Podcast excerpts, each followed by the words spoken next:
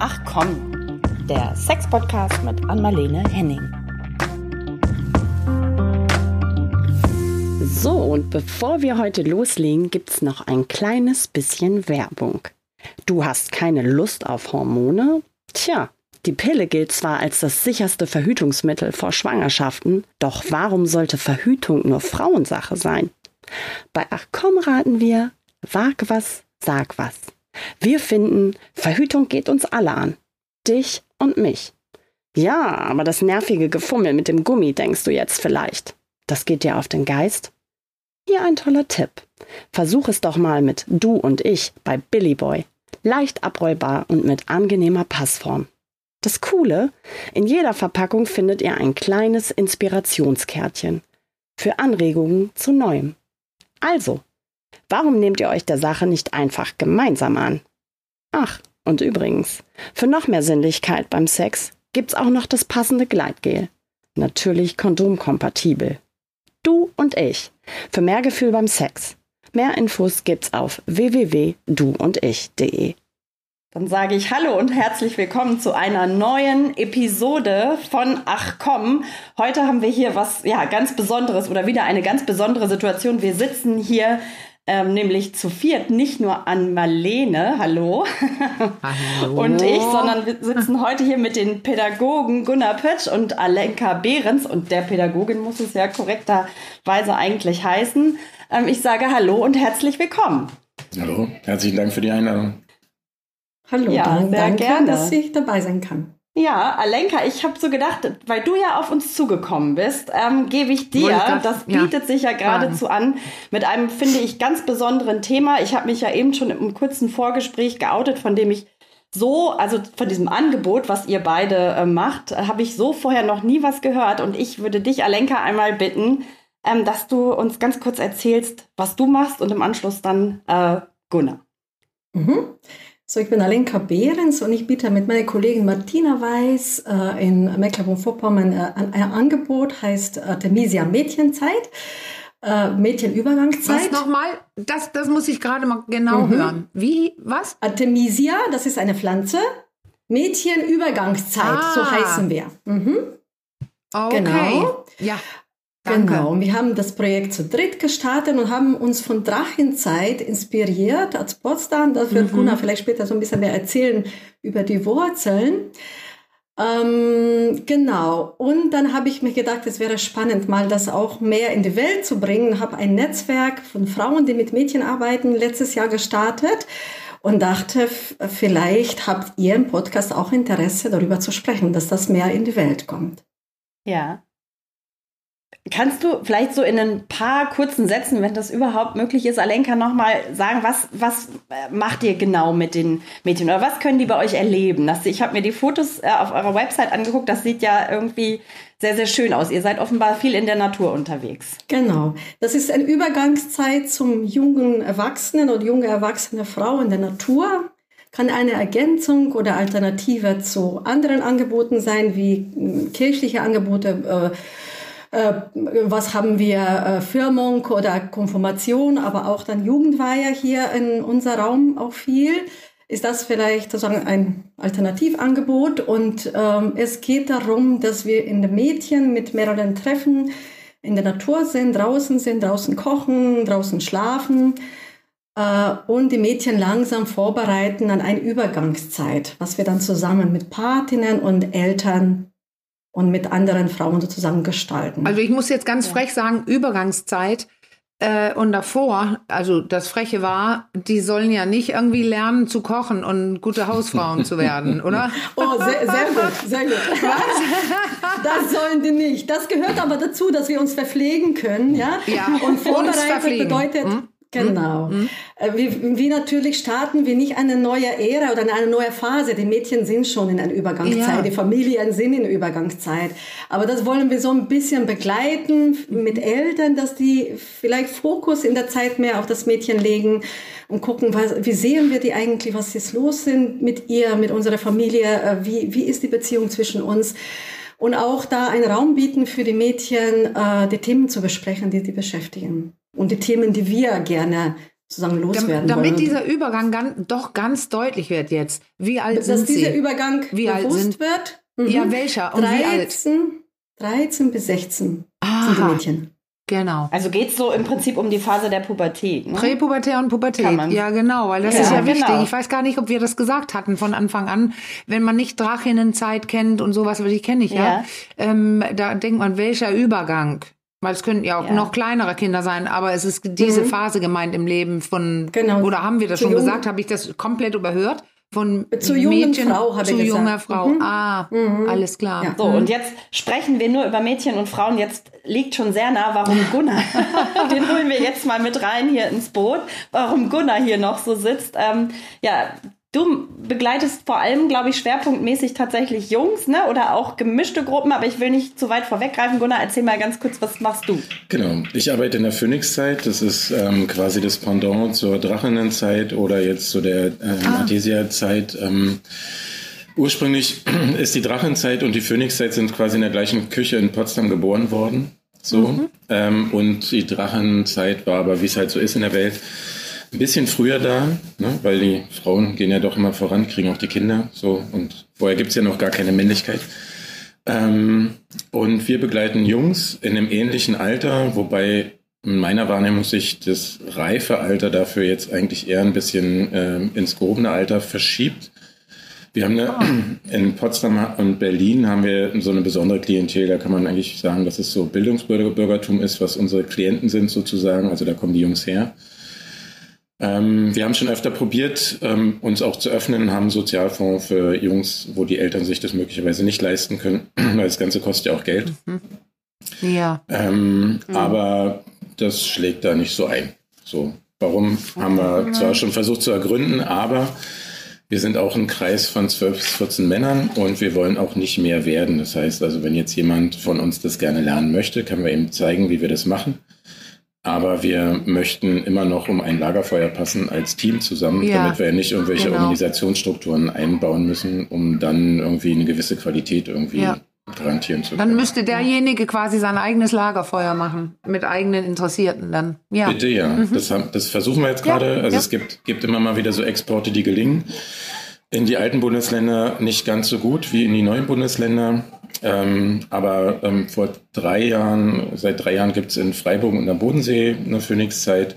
Und ganz neu ist jetzt eine ähm, Alternative im Rheinland, wo wir jetzt gerade dran arbeiten, dass es möglicherweise nächstes Jahr das erste Mal startet. Äh, Bevor du loslegst mit deinen Fragen, Caro, du hast bestimmt viele Fragen. Ich, Ja, ich, immer. Mir ist ein Satz auf der Zunge. Äh, Als, als Gunnar, du sagtest gerade, die, ähm, wir haben versucht rauszufinden, woran es liegt, äh, dass es nicht so einschlägt. Und ich, ich denke doch, das ist doch genau wie, wie Sex. Das ist doch ein Trieb. Das muss doch von alleine passieren. Und hier haben wir Jugendliche in einem bestimmten Alter, die werden auch ohne Hilfe groß. Aber darum geht's ja nicht. Es geht ja darum, dass es eine schwierige Phase ist und die für viele oder eine spannende oder eine neue oder eine gute werden könnte. Aber keine Hilfe da ist oder keine Anrege, keine Anregung oder keine, also die sind ja meist alleine unterwegs im Netz oder mit, also da, da fehlt diese Begleitung, dass es eine gute Zeit werden kann, weil nicht für jede Person ist es ja easy going. Ich würde sagen, für die Oder? wenigsten ist es easygoing. Ja. Also wobei sie natürlich Genau. Zumindest die Jungs, mit denen wir zu tun haben, das oft sagen, dass es äh, ganz easygoing ist. Aber ähm, wenn es dann zu den heißen Themen kommt, dann ist es klar, Mhm. Ist es oh, es wäre doch, es wäre doch schön gewesen. So, ich habe wir haben ja, arbeiten ja auch mit Paten zusammen. Das heißt also, jeder Junge sucht sich einen erwachsenen Mann außerhalb der Familie, der ihn begleitet in der Zeit. Ähm, Mhm. Da habe ich vielleicht einen in einer Gruppe von 14, der sagt so, boah, das war eigentlich eine coole Zeit, so, da habe ich echt Spaß gehabt. So, ne? Also natürlich erinnern die sich auch alle an Spaß, aber die Stolpersteine waren doch die größeren. So. Und wir sind jetzt mittlerweile Wie in der lange dauert der- das? Achso, entschuldige, entschuldige, bitte. wir, wir sind jetzt mittlerweile in der glücklichen Phase, dass wir ähm, Jungs jetzt schon ähm, als Paten haben, die selber die Phoenix-Zeit auch gemacht haben. Also der Kreis schließt sich und da jetzt auch ähm, die Antwort an die erste Frage vielleicht zurück. Ne? Ähm, wir Erwachsene haben möglicherweise ein bisschen vergessen, dass die Jugendlichen Hilfe brauchen in der Zeit und Ja, genau. nicht Hilfe im Sinne von, sie sind hilfsbedürftig oder so, sondern ähm, dass wir ähm, die Verantwortung dafür haben, einen Rahmen zu bauen, in dem sie sich geschützt entwickeln können. Ja, ja, genau. Das ist gut ausgedrückt, finde ich. Weiß, ist finde ich wirklich wichtig. was du gerade gesagt hast. Vor lauter, wir machen alle Regeln weg und wir machen alle Grenzen auf und es ist immer alles zu jeder Zeit möglich. Ähm, erleben wir immer mehr Jugendliche, die zu uns zurückkommen, dann quasi initiiert sind in der Phönixzeit, in der Drachenzeit, in der Mondmädchenzeit, wie die ganzen Zeiten alle heißen. Ähm, und aber feststellen, dass sie mit Mitte 20 so das Gefühl haben, oh, ich habe mein erstes Burnout. So, weil eben so Orientierung fehlte. Ja, also das ist meine banale Erklärung. Ähm, und Orientierung ist manchmal einfach die Auswahl doch kleiner zu machen und äh, den Rahmen mehr zu schützen, in dem die sich entwickeln. Mhm. Ich habe eine Frage an euch beide, weil du, Gunnar, hast es gerade gesagt, bei den heißen Themen, da äh, kommen sie dann oft doch in Struggle, obwohl sie sagen, es ist alles eigentlich ganz, ganz easy. Ich würde dich mal fragen für die Jungs und im Anschluss dann Alenka äh, für die, für die Mädchen. Was sind dann so die heißen Themen? Ein ganz banales, heißes Thema, wie ich finde, und das ähm, erlebe ich in allen Gebieten, wo ich arbeite. Also ich arbeite in der Schule, ich arbeite in der Phoenixzeit, ich arbeite im Gefängnis, ist einfach Grenzen setzen. Also was ist ja. mein Teppich und wer ist da eigentlich dafür verantwortlich, dass mein Teppich mein Teppich ist und bleibt? Ja. So. Ja, ähm, das ist ein sehr heißes Thema. Daraus weißt du was, darf ich, ich werfe mal ganz, ganz kurz ein. Da, deswegen, weil das nicht gemacht wird und wir das nicht lernen, sitze ich ja mit Erwachsenen in der Praxis, in der mhm. Sexualität, mhm. die sie immer noch nicht setzen. Mhm, genau. Dauernd über ihre Grenzen gehen und nicht ihre Lust leben oder ihre Liebe, ihre Beziehung, sondern immer für jemanden. Genau. Ja. Ist bei, bei Männern ja auch gut verbreitet. Und Frauen, nein, ich meine beide. Ja, ja, Schön, okay. dass es ein Mann sagt. ja, wirklich. Ich erlebe es quasi ja, manchmal in den Feuern, an denen ich sitze, ne, dass es irgendwie permanent ein mhm. Thema ist. So, wer ist jetzt äh, für den genau. Orgasmus verantwortlich und wer nicht und hast du nicht gesehen? Und dann mhm. sitze ich immer da und denke so, okay. Na, guck doch mal nach, wie es was, wo bei dir es so gut geht und so weiter. Jetzt habe ich den Faden verloren.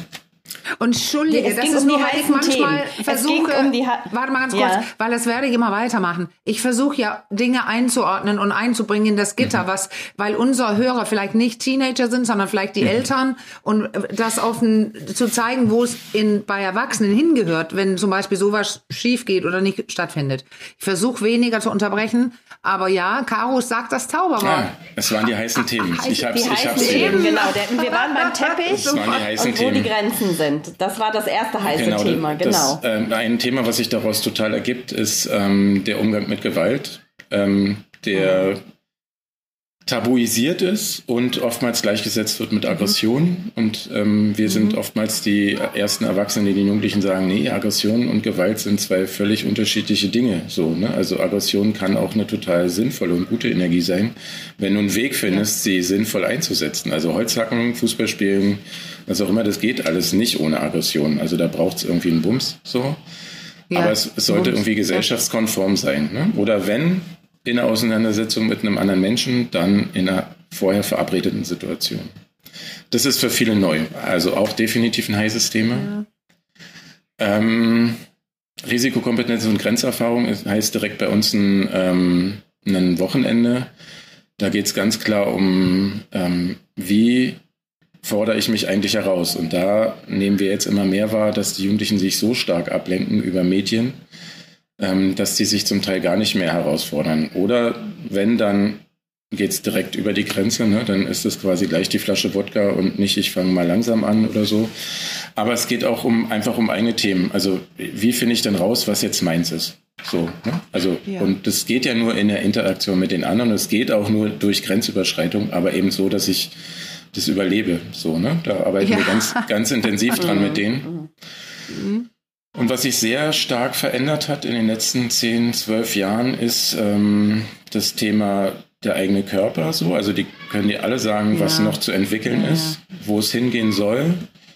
Ähm, was, ja, endlich, ich mache Phoenix-Zeit und danach darf ich in die Muckibude, so habe ich mit Papa und Mama so besprochen, so. Und wir fragen die aber auch, was sie jetzt denn schon schön finden an ihrem Körper. Und da wird es meistens ganz schön eng. Ja.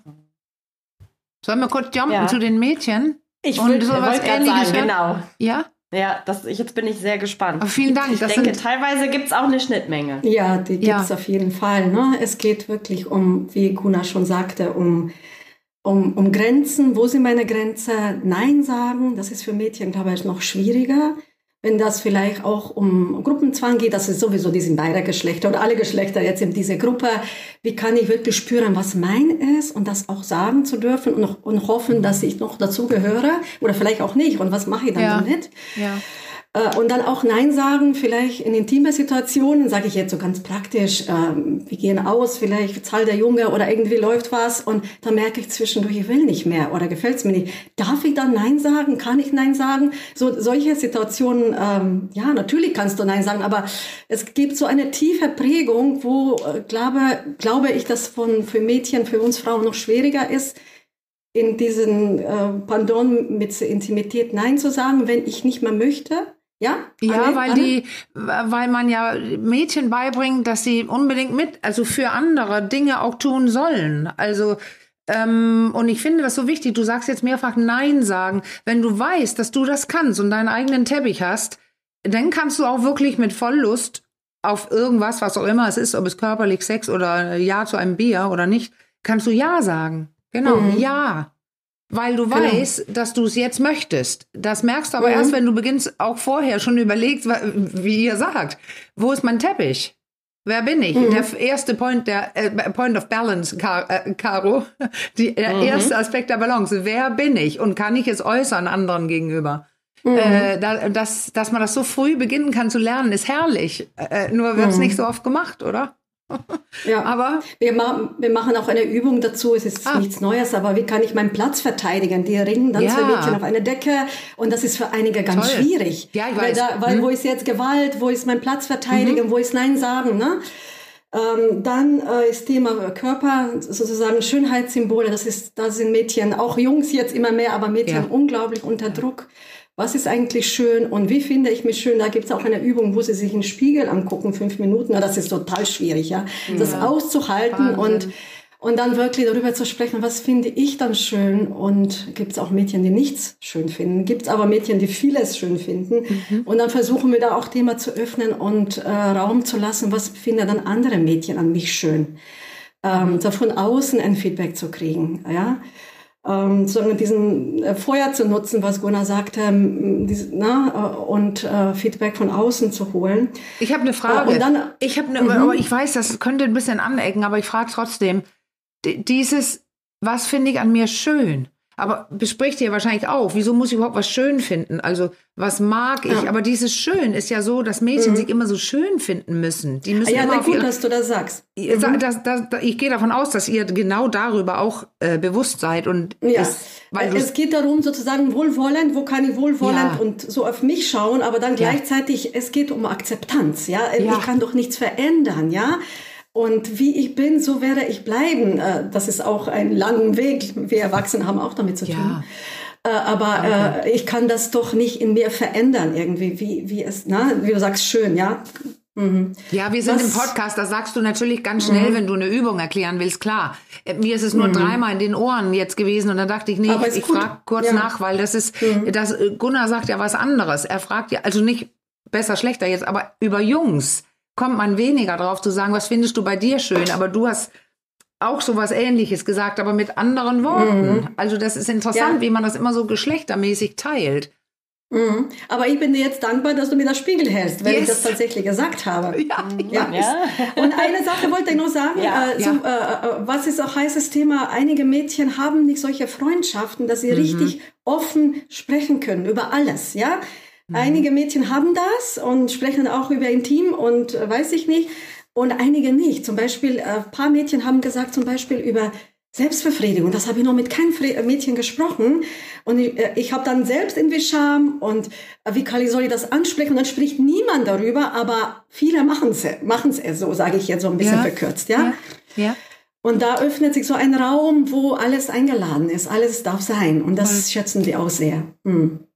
Ähm, ich habe eine Frage an euch, an euch beide, Alenka. Du kannst ja vielleicht zuerst äh, darauf antworten, aber ich mich würde interessieren, ob die ähm, jungen Mädchen und die äh, Jungs, also kommen die so aus freien Stücken zu euch oder sind das eher die Eltern, die dann sagen, so jetzt geht da mal hin? Ich frage deshalb, weil ich habe ja schon gesagt, ich habe vorher von diesen Angeboten noch nichts gehört, habe aber selbst einen Sohn, äh, der in einem guten Alter ist, wie ich jetzt gehört habe, nämlich 15 und ich habe ihm kurz ähm, vor ein paar Tagen mit ihm drüber gesprochen, worum es heute im Podcast geht. Ähm, erstmal ist der Sex-Podcast eh schon, naja, also ja. hat schon mal gesagt, Mama, kannst du dir nicht mal einen seriösen Job suchen. Ne? Also da, so, und als ich dann über, über das Thema heute mit ihm gesprochen habe und ihn so gefragt habe, wäre das denn auch was für dich? Da war er erstmal total ablehnend. Das fand er irgendwie so ein bisschen, bisschen äh, spooky. Also, ne, ich habe dann so gezeigt, was da gemacht wird und worüber gesprochen wird. Und dann war gleich erstmal so, wow, no way. so, und deswegen die Frage. Also, wie, wie erlebt ihr das? Müsst ihr da erstmal so ein bisschen, also wer schickt sie oder aus welchen, welcher Motivation kommen sie und müsst ihr vielleicht auch erstmal so ein bisschen das Eis brechen am Anfang. Mhm.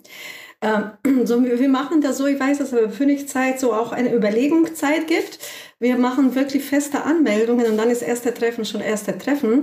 Wir machen aber Infoabend wo sie sich dann auch sehen und treffen und andere Mädchen hören, die schon Mädchenzeit bei uns gemacht haben, weil wir können da irgendwas erzählen.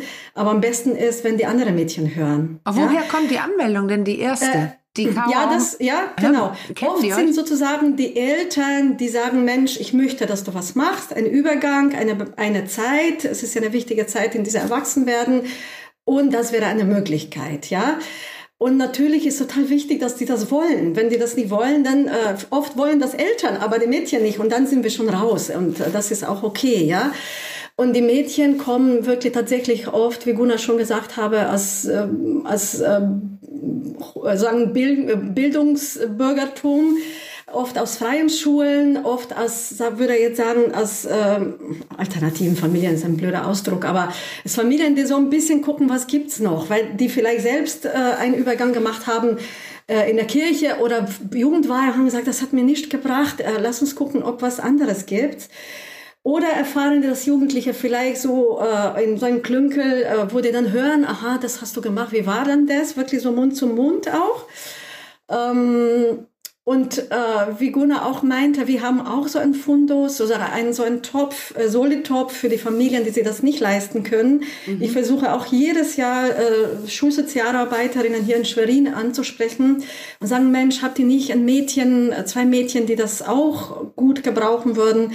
Und das, ähm, das scheitert oft, dass da auf anderer Seite nicht Unterstützung von Eltern ist, äh, die das irgendwie auch nicht ähm, verstehen, warum. Oder letztes, dieses Jahr hatten wir ein Mädchen, wo, wo die Eltern Bulgarisch sprachen und nicht, nicht Deutsch, das Mädchen sprach Deutsch. Und dann hätte sie schwer so eine Begleitung im Rücken äh, und dann hat sie auch selbst diese Selbstbewusst nicht gehabt zu kommen.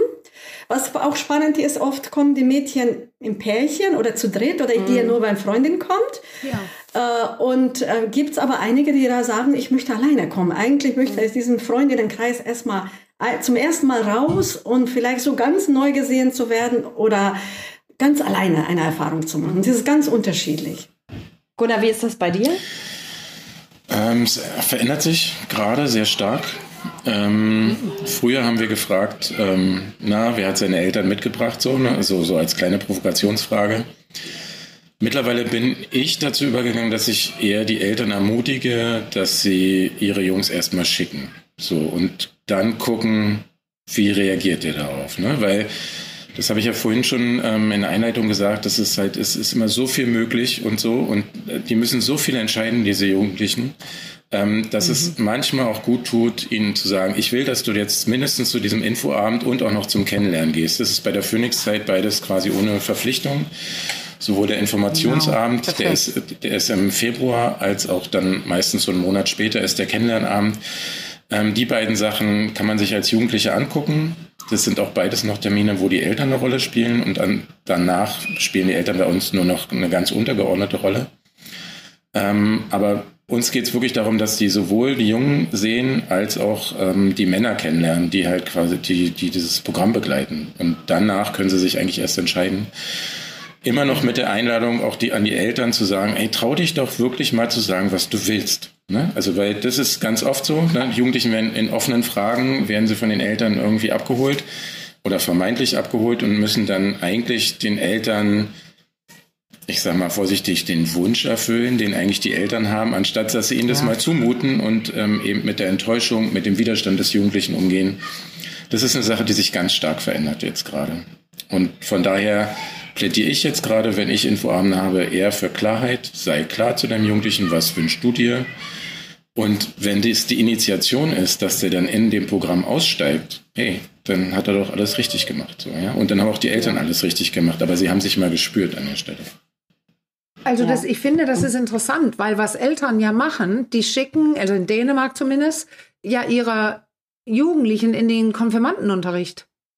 Und äh, wer möchte da bitte hin? Also ohne, dass ich jemand auf die Füße trete.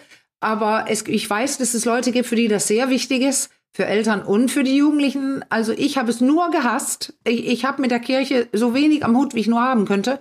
Äh, und ich wurde dahin gezwungen. Also es, das ist ja so die ähnliche Zeit auch. Aber da spricht man hm, über die falsche Themen, wenn ihr mich fragt. Und ich habe gerade in Dänemark gesehen, also ich meine, das ist ein Beispiel dafür, wo Eltern sagen, guckst dir erstmal, also da gehst du hin. So wollen wir es ja aber nicht. Aber du hast ja gerade gesagt, Gunnar, geh zu Infoabend. So, und dann kannst du danach weiterdenken.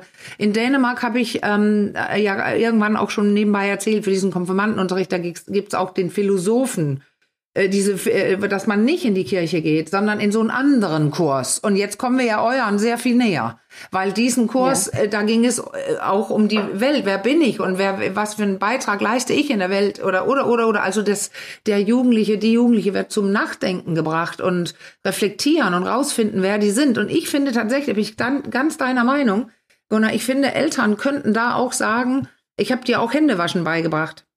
Und ich finde, Infoveranstaltung, das ist unser Kompromiss. Du kannst es entscheiden, aber Infoveranstaltung ist dran. Aber wollen die Eltern es? Kennen ja. die euch? Alenka, ich würde da auch gleich was noch was zu sagen, aber Alenka meldet sich ja. schon die ganze Zeit. Also von daher äh, hast du erstmal das Wort. Nee, eine ganz kurze Ergänzung, so wie wir machen jetzt Mädchenzeit äh, zehn Jahre erst oder schon in, hier in Mecklenburg-Vorpommern und wir merken auch, dass die Eltern sich verändern. Ja. Dass die selbst auch reflektieren, wie bin ich dann groß geworden? Bin, wie bin ich, äh, wie war ich begleitet durch diese Zeit? Mir hat das was gefehlt und kommen mehr offen auf uns zu. Am Anfang hatten wir noch Mütter, oh, das habe ich mich selbst gewünscht. Aber was seid ihr für Frauen und was kommt darüber vielleicht als Konkurrenz oder Konkurrenzbeziehung? Aber jetzt ist mehr so offen und sagen, das hatten wir nicht. Und wir möchten, dass ihr ja, so einen begleiteten Übergang habt ja. auch mit uns, aber noch mit anderen Frauen, weil da in dieser mit diesem Alter ist genau die, ne, was wir schon gesprochen haben, die Jugendliche brauchen gegenüber Erwachsene, aber das können doch nicht Lehrer sein und, und in einer Zeit auch schwer die Eltern. Ja, genau. ja? ja. Und deswegen, ja. Ja, im Prinzip Personen, zu denen dann auch ein Abhängigkeitsverhältnis in irgendeiner irgendeiner Form besteht. Das wäre ja sowohl bei den, bei den Lehrern und Lehrerinnen als auch bei den Eltern der Fall. Ich wollte noch mal das Beispiel mit meinem, mit meinem Sohn reinbringen und äh, Gunnar, das geht dann in deine Richtung. Ja, also ich, ich glaube, ich bin vielleicht ein bisschen, ich lehne mich jetzt weit aus dem Fenster, ein bisschen repräsentativ für die Eltern, äh, weil ich fand das ein tolles Angebot, auch wenn ich das vorher nicht kannte, aber ich habe mich so ein bisschen mit befasst, auch was ihr da so macht und habe so gedacht, oh, das wäre toll, das ist eine tolle Ergänzung zu dem, was ich hier zu Hause ehrlicherweise auch nur äh, in Teilen leisten kann, weil vieles ist vor den Eltern ja nochmal extra peinlich und schambehaftet und eigentlich sind die Eltern sowieso nur doof ne, und peinlich in dieser Phase und eigentlich äh, versuchen sie ja auch sich total abzugrenzen. Also irgendwie gibt's da ja auch diesen Konflikt, aber ähm, ich habe mich dann so gefragt, ja, wie könnte ich ihm das schmackhaft machen? Ich könnte sagen, okay, geh zu diesem Infoabend und hör dir das mal an, aber wie könnte ich ihm denn noch genauer erklären, was bei euch ja passiert. Genau. Also ja. so ganz ist mir der Ablauf noch nicht, ähm, als jemand, der sich da überhaupt nicht mit auskennt oder für den das völlig neu ist, noch nicht ganz klar. Also es klingt für mich jetzt so ein bisschen nach einem Art Ritual. Also das ist ein festgeschriebener Zeitraum, der so ein bisschen was, genau, was, was Rituelles hat. Und ähm, was kannst du mal sagen, wie läuft das so ganz genau ab, damit man eine ganz klare Vorstellung hat? Also wir haben jetzt von Alenka schon gehört, es geht auch ums Thema Sexualität viel, Identitätsfindung. Was macht ihr so? Ich mache mal einen zeitlichen Abriss, ne, damit ihr das so Ja, einsortieren ja, könnt. Das gut. heißt, Ja. wir, wir Ja. setzen uns im Team immer im ähm, Dezember zusammen. Da machen wir die neuen Termine und die neuen Teams fürs Jahr. Wichtig auch neue Teams. Das heißt, wir haben den Anspruch, dass jeder Kollege mit jedem arbeiten kann. Und wir wollen auch immer durchmischen, damit quasi sich nicht jetzt irgendwie so wieder so Seilschaften, Partnerschaften, wie auch immer bilden, dass man quasi pädagogisch einfach wach bleibt. So, dann veröffentlichen wir so so wird es zumindest unser Anspruch immer zu Weihnachten, die neuen Termine, weil wir davon ausgehen, wir sind ein Angebot eigentlich tendenziell für Familien. Das ist jetzt nicht so dramatisch, wenn jetzt nur ein Elternteil da ist oder so, aber das, also wir haben auch schon überlegt, ob wir das auch mal für Heimkinder machen könnten. Und da fehlt ein großer Teil aber an Support. Das hat der Herr Lenker ja auch schon gesagt. Ähm, das müsste also, müssten wir ein bisschen anders stricken dann so, ne? Ähm, die Infoabende sind meistens im Februar. Da stellen wir uns kurz dar, machen den Abriss, was läuft da, auch, also auch den zeitlichen Abriss, den ich jetzt gerade erkläre, und ähm, betonen nochmal die wichtigsten Sachen, die wir, ähm, wie wir arbeiten. Das ist nämlich das Prinzip der Freiwilligkeit und der bedingungslosen Wertschätzung. Das heißt also, ein Jugendlicher, der zu uns kommt, ist einfach schon mal wert. Ne? Nicht, weil er zu uns kommt, sondern weil er einfach da ist. Also auf dieser Welt ist, weil er einfach existiert. So. Damit, das ist für einige Jugendliche neu, weil sie aus Schule natürlich nur kennen, ich bin wert, wenn ich leiste.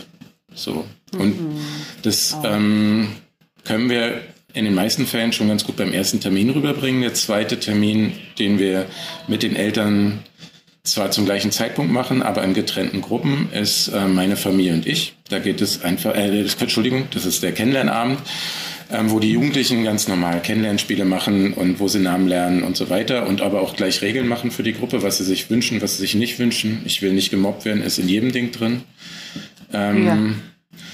Also da sieht man mal, was da für ein Bedürfnis da ist. Ne? Das ist also und wie oft, wie oft das überall irgendwo stattfindet. Und dann stellen sie fest, oh, das ist eine Gruppe von zwölf Jungs, das ist überschaubar. Also das ist handelbar für mich auch. Ähm, die Eltern werden von uns da aufgefordert, dass sie ein Bild von ihrem Jugendlichen malen sollen. Da sind viele sehr geschockt. Aber wenn es dann heißt, so, nee, es geht einfach um die Dinge, die du jetzt gerade wertschätzt und wo es dir warm wird, wenn du, wenn du jetzt an deinen Jugendlichen denkst, so mal das doch mal auf. So. Und wenn es ein Strichmännchen ist, ist ja auch noch okay. So, ne? Aber so, bring das doch mal zu Papier. Genau, also da spielen die Eltern noch eine Rolle. Da sind wir so ungefähr im März. Dann gibt es ein Wochenende, das ist, oder ein Termin, das ist dann nur für die Jugendlichen, da geht es um meine Familie und ich, oder der Termin heißt auch direkt so, wo es um eine Aufstellung von einer Familie geht. Das heißt, also wir machen da keine, kein dynamisches Konstrukt oder so, wo wir dann den Maluspunkt in der Familie finden, sondern es geht wirklich um ein Bild, wo der Jugendliche sich aber vergewissert, ah, das ist der Zeitpunkt jetzt, so ist es jetzt und das sind die Menschen, die mir wichtig sind. Ganz oft ist es schon so, dass die Jugendlichen aus der Peer Group eine größere Rolle spielen als die Eltern. ne? Das wird denen aber dann erstmals wirklich bewusst. Also leben tun sie es ja schon die ganze Zeit. Aber dass Ja, sie das ja, mal so, dass sie das mal so sehen, ist ihnen neu. Und dass es auch okay Und ist. bei den Terminen ist auch sprechen die da, sprechen die, äh, sprechen die da oder wie findet ihr das raus, was du alles gerade erklärst? Bei dem Sie- Termin, Familie und ich. Bei, bei dem Termin ist es so, dass die das mit den Materialien, die wir mitbringen oder mit Naturmaterialien, je nachdem, wo wir arbeiten, aufbauen und dann der ganzen Gruppe erklären. Das heißt also, wir gehen schon sehr schnell, sehr tief. So zumindest fürs erste Gefühl.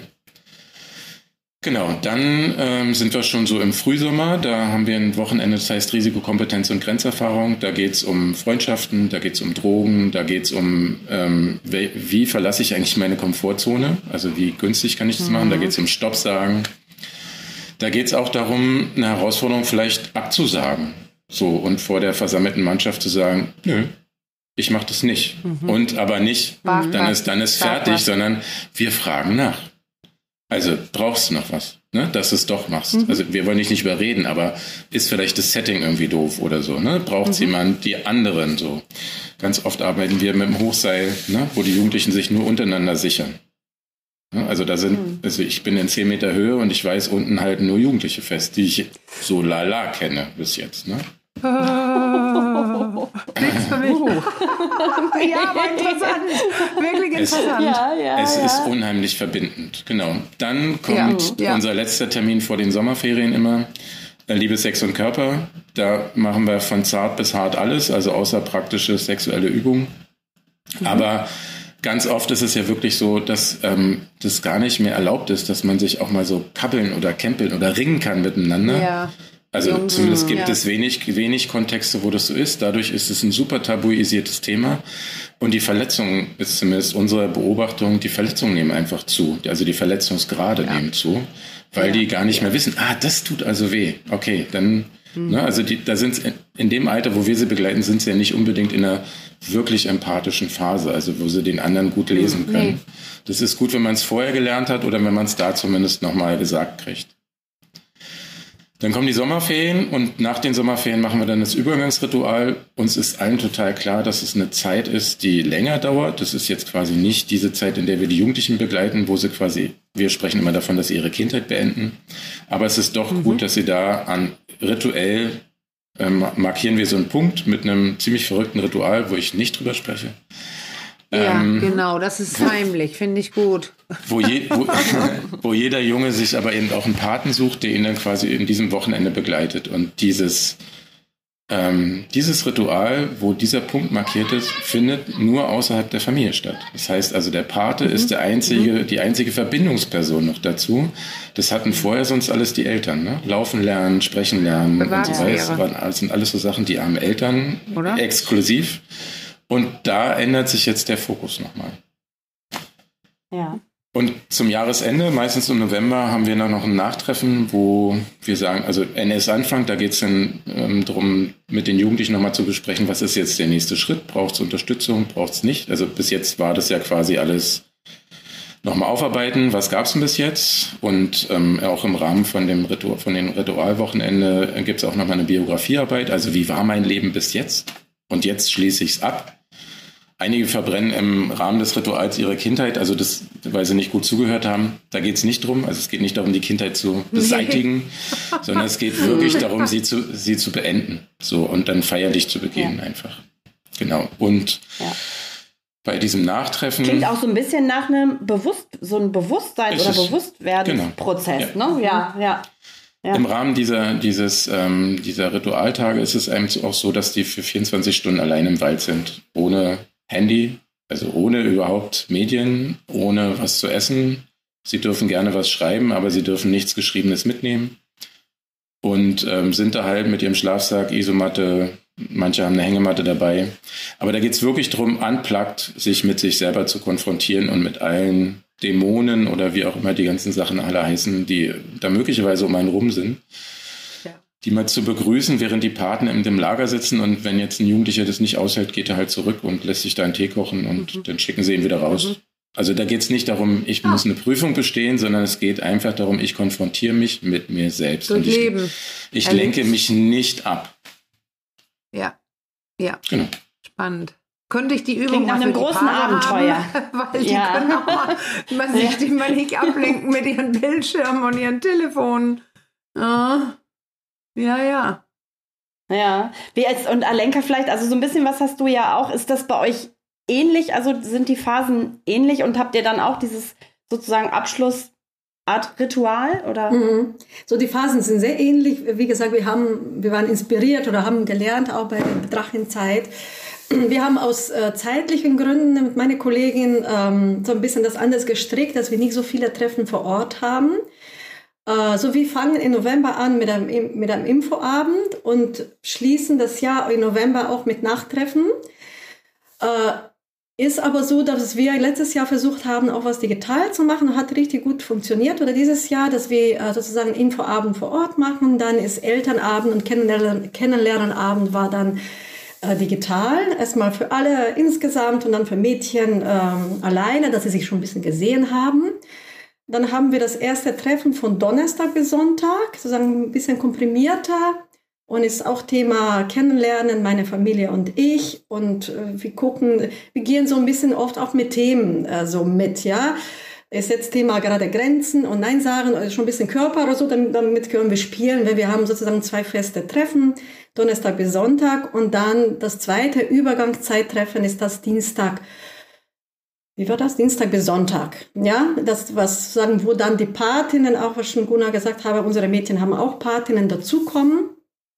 Und das wird dann so äh, begleitet, dass die Eltern oder so vorbereitet, dass die, Mäd dass die Eltern dies, zu diesem zweiten Treffen Mädchen bringen und uns sozusagen rituell abgeben, Und dann werden die Mädchen nach dieser Zeit, äh, wie, was wir auch haben mit Ritual, bevor die in den Wald gehen, dann sind die auch im Wald kürzer als Jungs und zurückkommen uns Geschichte erzählen, wie es war und so weiter mit Spiegeln und dann werden die sozusagen zurückgebracht. Ja, das wird sozusagen beendet, diesen Übergangszeit und da haben wir noch Nachttreffen im November.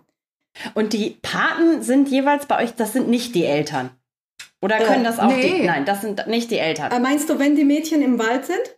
Ja. Nee, Nee, also ihr sprecht ja immer von den Paten, die sie das so ein bisschen unterstützen oder begleiten und das sind nochmal andere Personen, also so Mhm. Genau. Vertrauenspersonen, die ja offenbar aber auch eine wichtige Rolle spielen, oder?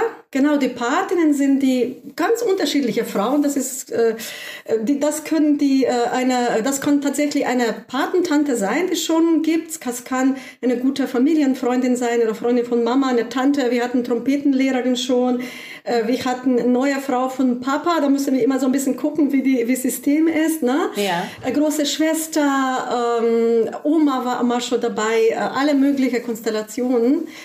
Äh, Und da sind auch die Frauen, die müssen jetzt nicht irgendwie große Outdoor-Frauen sein. Die Frauen, die Lust haben, äh, auch, äh, auch vielleicht auch kleinen, äh, kleine innere Bewegung, weil da bewegt sich auch bei der Frauen was, die reflektieren auch. Wie habe ich dann die Zeit erlebt? War ich begleitet? Und äh, die, die sozusagen, die sind da für Mädchen dann mehr zur Verfügung. Diese, bei uns sind die dann nur drei Tage da, zwei Nächte. Und die sind sozusagen wie die keine Dienerinnen, aber die sind dann, die stehen Mädchen zur Verfügung. Ja, aber auch beim Platz bauen, äh, ein bisschen Platz einrichten. Ähm, ja, bei solche, bei solche Sachen, wo wir dann unsere Kapazitäten äh, dann zu gro- ja, Mal lachen, weil Caro, die kommt dann mit ihrem roten Wohnmobil und parkt außerhalb des Waldes und dann kann man da einfach rein und Kaffee trinken. Und dann ist die Scham schon wieder groß, weil das jeder natürlich sieht. Sieht. Nein, also aber ich das komm dann da nicht in Frage, nee. Aber es ist Doch, wirklich spannend, weil ich, ich merke das total, warum ich Ja. das sage, ganz witzig. Sie kommt mit ihrem Wohnmobil. Aber das ist so ungewöhnlich einfach. Das ist ja das Erlebnis. Da Ja. nichts in der Nähe zu haben. Mamas Haus ist nicht gegenüber oder Papas äh, starke Mhm. Hand oder was es ist. Ähm, äh, das ist ja, Ja, ich- schon, da ist es Ja. dunkel nachts und da kommen auch so spukige Geschichten, die man sich erzählt. Ja. Und dann spürt man diese innere Unruhe, die es kann auch geil Mhm. sein, aber das muss man erstmal aushalten. Ja. So Welche Rolle lang, spielt denn ne? die, die Natur? Also das äh, be betont ihr beide ja so, Ja. ne? Also Gunnar, vielleicht kannst du da noch mal ein bisschen was zu sagen. Die, die Natur spielt ja da offenbar eine, eine große Rolle oder das Zusammensein in der Natur.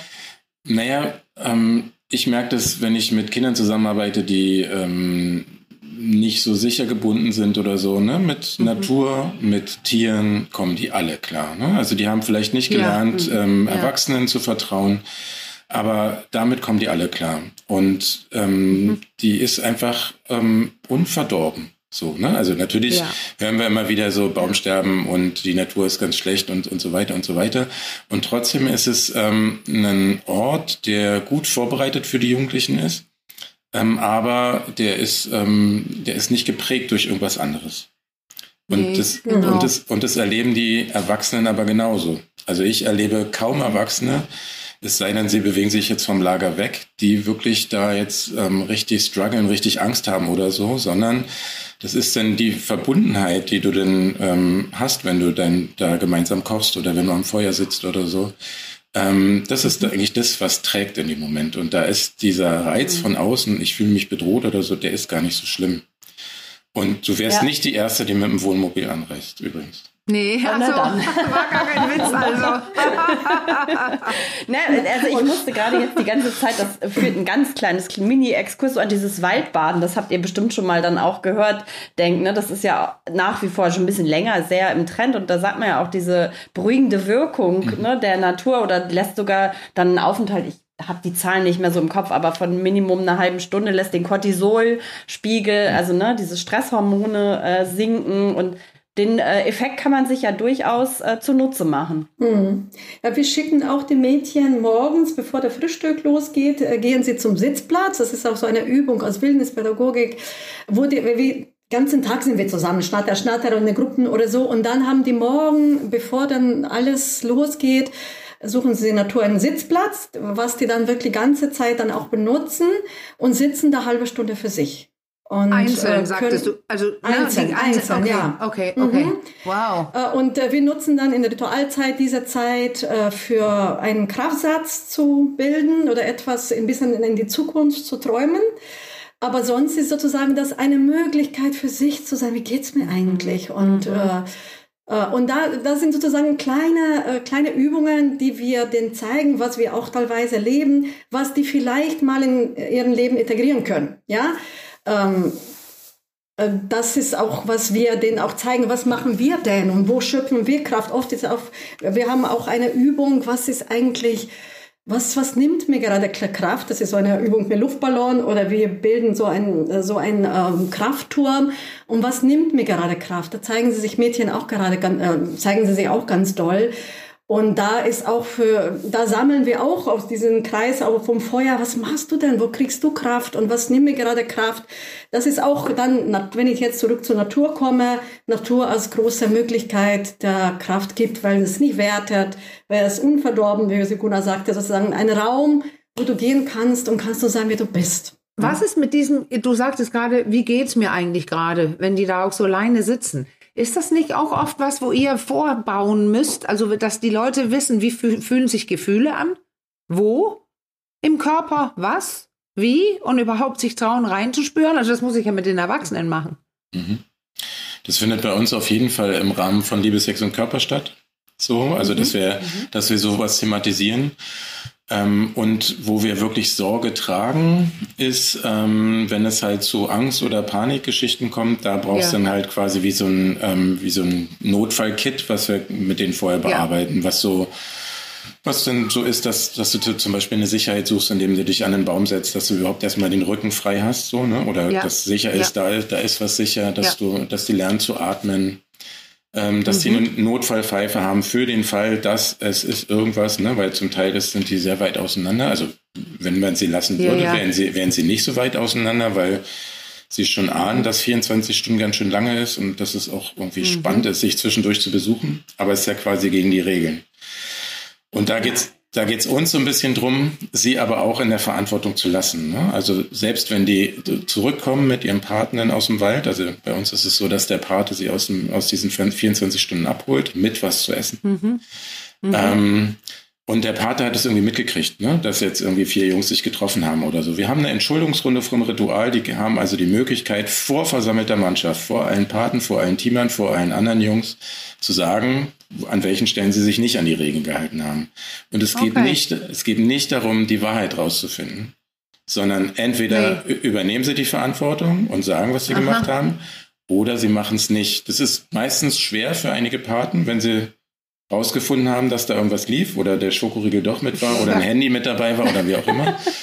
Aber hm. es geht ja darum, dass die in die Verantwortung gehen. Also zumindest ja. geht es uns immer sehr viel darum. Und dann müssen sie eben zur Not auch dann irgendwie das durchstehen, dass es halt anders war als geplant. Also mein, mein Jugendlicher, echt, einer meiner Jugendlichen, haben auch zwei Söhne, die da schon durch sind, ähm, der wollte dann immer mal wieder jetzt dann doch nochmal ein Going Out machen oder irgendwas so, weil offensichtlich er auch nicht so ganz sich an die Regeln gehalten hat, aber er wollte mit mir bisher da nicht drüber sprechen. Aber er wollte es nochmal machen und sich dann an die Regeln halten, oder nicht? Ich, das, ist meine, das ist meine Vermutung. Okay. Aber was ich gerade so dachte, so, wow, das sind ja echt so super hochsensible Themen, die ihr da sehr ja. komprimiert und in einer relativ kurzen Zeit ja dann doch äh, beackert. Also ähm, wahrscheinlich die sensibelsten überhaupt. Ich lehne mich da jetzt weit aus dem Fenster. Ähm, Kommt es da oft so zu Angst und, und Panik oder auch zu so Momenten, wo man dann nochmal irgendwie so innehalten muss und irgendwie auch Einzelne auffangen muss? Oder wie kann ich mir das vorstellen? Also Alenka, also würde ich von, würde mich von euch beiden, also auch für beide, beide Geschlechter äh, interessieren. Alenka, vielleicht fängst du an. Meinst du jetzt bei der Übernachtung? ja, so insgesamt. Also, ne, also, also bei euch, Gunnar, gab es jetzt ja. diesen Bereich Liebe, Sex und das dritte habe ich jetzt gerade nicht mehr präsent. Also, ne, also an die, auch an diesen einzelnen Thementagen. Ich meine jetzt nicht nur bei dem Aufenthalt in der Natur. Äh, seid ihr darauf vorbereitet? Also ich könnte mir schon vorstellen, dass es so diese Momente gibt, wo dann doch äh, Aha, Grenzen nicht mehr, nicht mehr halten können. Ja.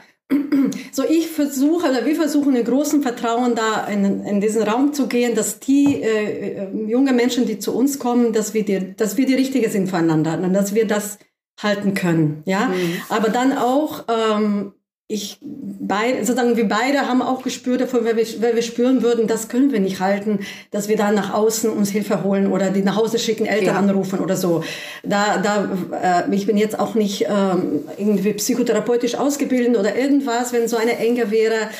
Ähm, da bin ich dann auch offen zu sagen, da sind meine Grenzen äh, ja. überschritten. Da müssen wir irgendwie uns Weil ich dachte gerade, vielleicht möglicherweise kommt der eine oder die andere ja auch mit einem größeren äh, Päckchen so oder ne, mit einem größeren Paket schon schon an. Das weiß man ja vielleicht auch trotz der Vorgespräche und so nicht mhm. immer so zu 100 Prozent, was es ja. an Vorerfahrungen gibt.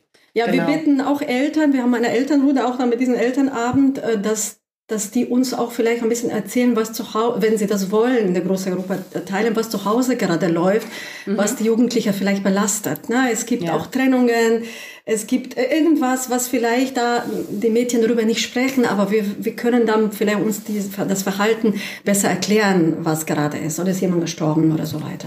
Ja. Ich habe jetzt eine Frage. Ja. Gibt, gibt es auch, ähm, spricht ja auch über das erste Mal? Also wenn es das nicht stattgefunden hat oder auch selbst wenn es hat, Spricht ihr auch? Mhm. Bei diesem ja. Treffen da mit dem äh, ähm, Liebe, Sexualität und Körper. Da ja. sind ganz, so ganz viele Fragen zu. Mhm. Also bei uns auf jeden Fall. Ja, ne? Das ist ja meine Erfahrung. Ja, genau. Ja, wir haben so eine, äh, wahrscheinlich macht ihr auch doch so, Gunnar, wir haben so eine, einen Abend, so eine offene Runde, mhm. wo die Mädchen wirklich Fragen stellen können, anonym in einen Hut, äh, die ah. legen, auch als Gruppe, mhm. oder machen sie das wirklich extra alleine? Und wir machen das auch, sozusagen, wir haben zwei Hute mit Fragen und da kommt wirklich alles rein. Ja. Alles, alles, ja. was wir uns vorstellen können. Ja. Mhm. Und da sind wir jetzt auch, äh, wir drei, wir sind alle drei heterosexuell und sagen auch, wir können noch diese, diesen mhm. Erfahrungsschatz teilen.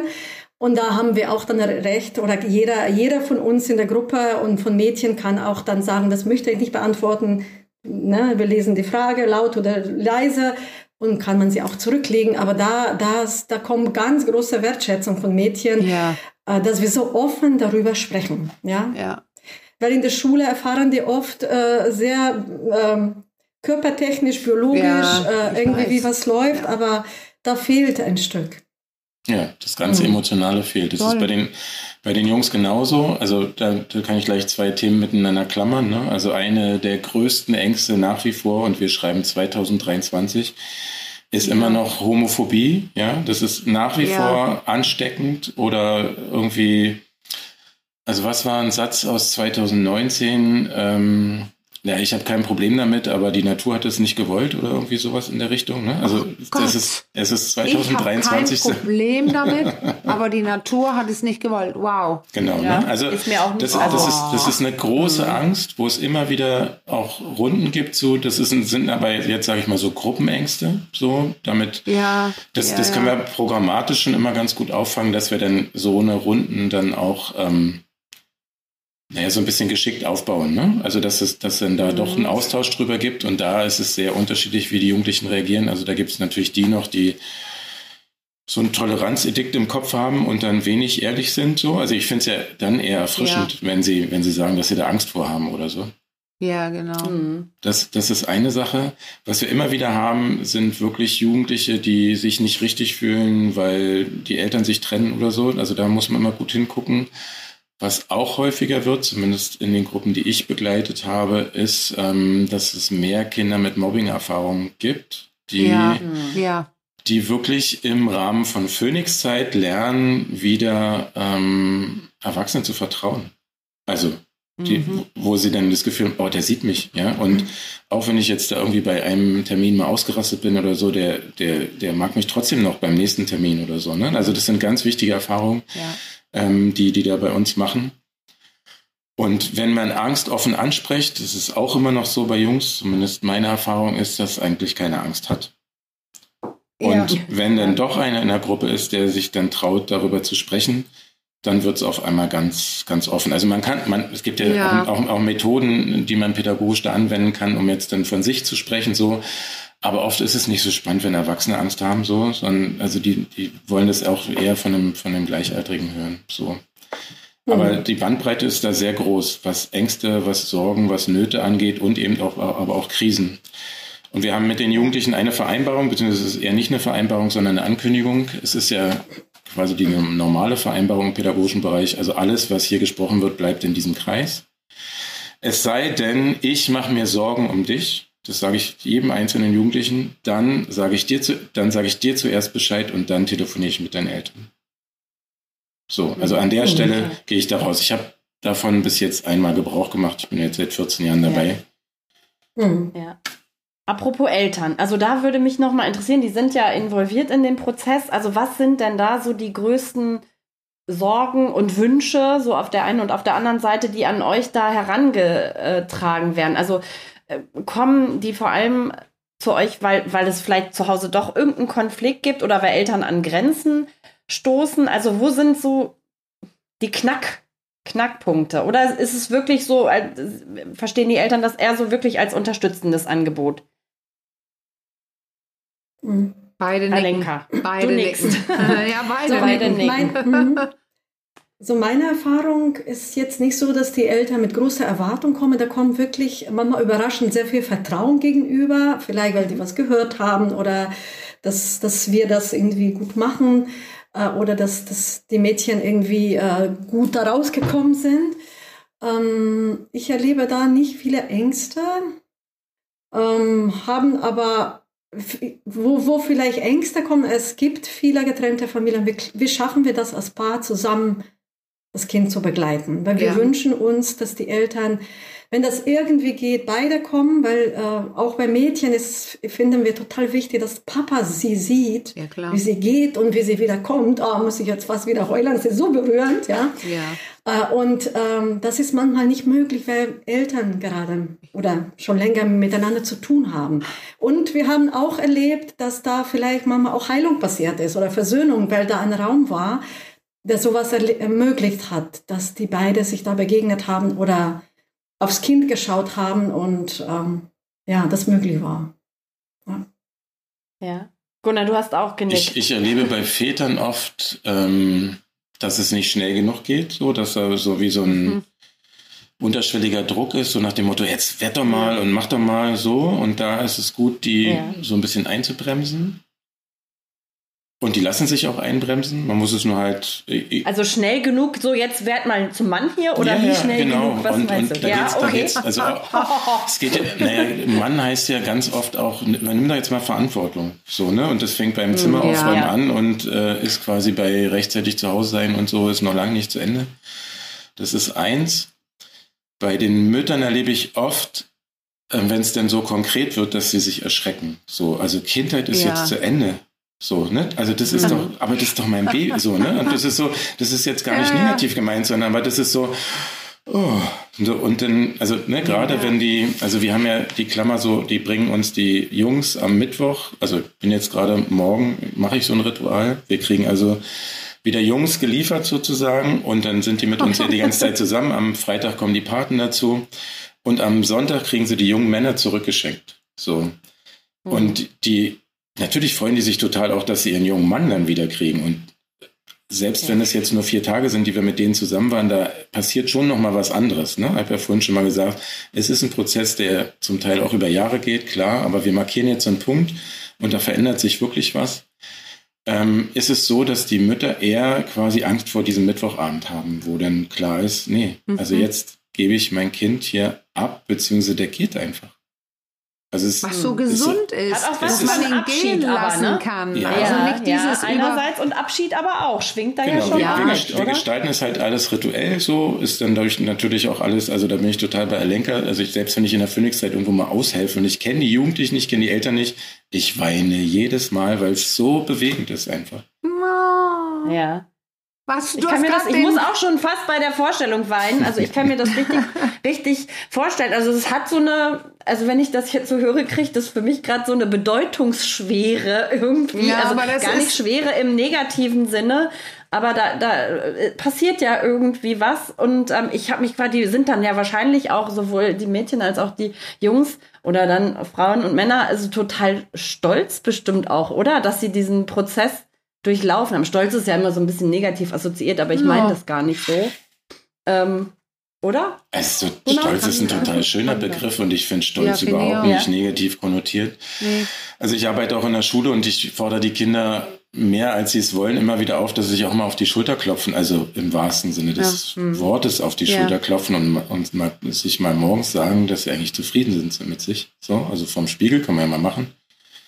Ist wahrscheinlich nicht nur ja. mir peinlich, aber ein bisschen nee. Übung an der Stelle tut wirklich gut. Hm.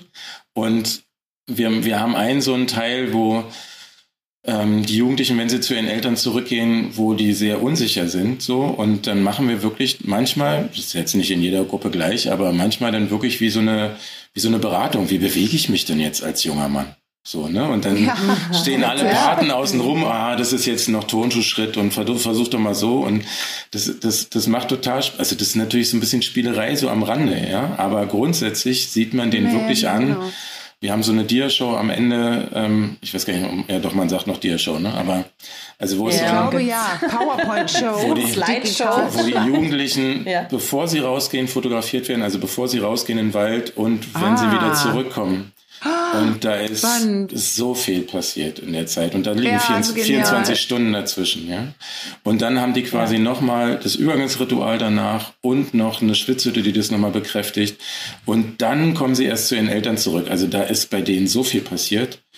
Meine beiden Söhne können sich nicht an den Samstag erinnern, wo sie abgeholt wurden aus dem Wald, wo sie das Übergangsritual hatten ähm, und ähm, zum jungen Mann wurden sozusagen. Das haben die beides nicht mehr auf dem Schirm, was da alles passiert ist. Es war so aufregend. Weil es so überwältigend war. Ich würde mhm. so gerne zurückkommen. Du hattest den perfekten Schluss, Schluss gesetzt. Ich weiß ja, dass jemand aus der Runde los muss. Aber als du gesagt hast, ich muss jedes Mal weinen, weil das ist so auf den Punkt einfach. Alles, was ihr hier beschreibt, das, klar sage, sitze ich und sage kognitiv, wie toll, wie toll, wie toll, weil es ist einfach toll und spannend, Jugendlichen sowas geben zu können. Aber was es vor allem dann ist, ist es berührend, wenn Menschen gesehen werden. Und das kriegt ihr in der letzten Sekunde da voll präsentiert, wie die schauen und was es ihnen gebracht hat. Und das, damit würde ich gerne enden. Das ist einfach berührend, gesehen zu werden. wollen wir alle. Muss ich ja. einfach jetzt sagen, deswegen weinen wir. Und es, ist unsere, ernst ja. nehmen. und es ist unsere Aufgabe als Erwachsene, die Räume dafür zu bauen. Also zumindest ja. die in dem Alter sind. Hier ist, hm, hier, hier sind welche. Hier sind welche. Für, für ihr, ja. ihr, hm. ihr, ihr habt eine Möglichkeit, diese Räume, äh, ihr, ihr bietet die an. Das ist ganz, ganz toll. Alenka äh, nickte jetzt gerade nochmal und ich wollte dir zumindest auch noch ganz kurz die Gelegenheit geben, so wie wir das bei uns traditionell hier immer im Podcast machen und auch noch vielleicht ein, ein kleines Schlusswort oder vielleicht, falls dir noch was auf der Seele brennt, das noch loszuwerden. Oh. vielleicht ja auch nicht. Hm. Ich denke, dass wir äh, oder dass wir auch als erwachsene Frauen, die das jetzt, ich kann jetzt für meine Kolleginnen oder für mich sprechen, auch ein Stück, wenn, wenn du sagst, Ann-Marleen, äh, weinen, wir heilen auch. Ich, ja, ich gucke, genau. ich stehe da jeden Tag und denke ich, oder ja. jedes Mal, wenn äh, Übergangsritual ist, oh, ich und mein Vater, ich und mein Vater, das kommt immer hoch, ja, und das ist immer neu. ja. ja, und das ist wirklich ein Stück Heilung immer wieder auch für uns als Erwachsene. Frauen. Weil das meinte ich mhm. ja alle. Wir wollen das ja alle. Gesehen werden und gute mhm. Beziehungen führen, die nicht wehtun, sondern ja, uns wachsen lassen mhm. und spüren lassen und glühen genau. lassen. Wie, was ich so spannend finde, unser Hirn äh, kann es ja. Also diese Begegnungen mit anderen und mit uns selbst. Und da hast du gerade gesagt, Gunnar, das sieht man im Gesicht. Man sieht es, mhm. den Unterschied zwischen ja. morgens und abends, was da passiert im Hirn und mit mir. Das ja. ist so toll, weil man, dass man es von außen sieht. Finde ich ja. sehr spannend immer. Kann auch manchmal in der Therapie sein. Also, dass es denn braucht es gar nicht so lange, wie alle vielleicht denken. Doch, da muss man ein Jahr sowas machen oder so. Ja, das ist ein langer Weg. Aber der Aha-Effekt und das Spüren kann sehr kurz und schnell passieren. Und in eurem Prozess passiert es, glaube ich, sogar, wie ich gehört habe, äh, mehrfach. Da springen die Leute mehrfach in, auf die nächste Stufe der Bewusstsein, des Bewusstseins und des Ich, hier bin ich. Oder? Ja. Na, die Kinder und Jugendlichen sowieso und was für uns ja. zumindest beobachtbar ist, bei den Paten auch sehr viele. Ja. Die nämlich das erste Mal auch, und das ist, das ist ja so eine Hauptkritik immer, oder zumindest eine der Kritiken, die wir jetzt gerade sehr viel empfangen, so, warum macht er das nicht gemischt und so. Und dann ist meine mhm. Standardantwort mittlerweile, also zwei Antworten. Die eine ist, es gibt mittlerweile alles, es gibt auch queere Zeiten und so, dann geht doch dahin, mhm. so, wenn ihr das wollt, macht es ja. doch da. Ähm, und das andere ist, es ist ein Schutzraum für die Jungs und für die Männer. Ja. Und, ja. wenn und andersrum die, für die Mädchen die, und Frauen, ja. Genau, wenn die Männer bei uns diesen Schutzraum bekommen, dann ist es, also wie gesagt, wir treffen die am Freitagabend, teilweise kennen wir die noch nicht. Und es kriegt ja. eine Tiefe bis zum Samstagabend, ja. wo wir dann mit denen arbeiten, ähm, die es eben auf dem Sportplatz, beim Fußball oder in der Kneipe oder wo auch immer diese Orte sind, wo Männer sich nach wie vor immer noch treffen, wo mhm. es die meistens nicht gibt. Ja. Und die sind alle mhm. dankbar dafür. Hm. Oh Mann, ich glaube, wir müssen uns noch mal treffen. Ich habe immer noch so viele Fragen, aber wir müssen, wir müssen jetzt leider. Nein, so nicht. Wir müssen jetzt zum Ende kommen. Sagen, weil ja, ich, wenn ich auf, auf Königszeit jetzt gucken kann aus meiner Perspektive, wenn ich meinen Sohn fragen würde, was habt ihr denn gemacht und so, er weiß vieles nicht mehr. Aber ich glaube, ja. das ist subtil, so tief, ja. wo er schöpfen kann. Äh, er würde jetzt nicht sagen, das war toll, das war toll und so ein paar Sachen. Aber ich denke, ne, man sieht vielleicht im Gesicht, aber die haben das nicht so bewusst. Nee, genau. Aber ich denke, als Kraft Kraftquelle oder so, das, das würden die noch lange schöpfen können, ja. Weil da so viel passiert ist, da was angelegt ist. Oder, ja. Genau, das ist toll. Und da, das finde ich, das ist das große Schatz, ja. Ja. Mhm. ja. Das ist auch total deutlich geworden. Also ich, ich bin überzeugt äh, von dem, was ihr äh, erzählt habt. Das, mhm. für mich war es ja, wie gesagt, ganz neu. Ähm, ich muss jetzt wieder mit meinem technischen letzten Sätzlein um die Ecke kommen. Danke an Marlene, dass du nicht mit den, mit den Augen rollst, nur innerlich. Ich sag's jetzt trotzdem. ja, ich hab's gesehen. Ich sag's jetzt trotzdem. Wenn ihr noch Fragen habt, äh, Themenwünsche, Anregungen, dann schreibt uns wie immer an achcom.rnd.de, so wie es Alenka ja auch gemacht habt, oder über unseren Insta-Account achcom Podcast per Direktnachricht. Und ähm, ja, jetzt sage ich ganz, ganz herzlichen Dank an euch zwei, dass ihr heute hier wart und euch die Zeit genommen habt. Und ähm, ja, alles, alles Liebe für alle weiteren äh, Projekte. Ich finde, das klingt toll. Ja, und ja, wunderbar. Ähm, vielleicht sehen wir uns noch mal wieder. Wer weiß. Fragen gibt es noch genug und vielleicht kommen ja auch noch ein paar rein. also. Herzlichen Dank. Macht's gut, bis ganz bald. Bis dann. Vielen Dank. Ciao. Tschüss. Tschüss.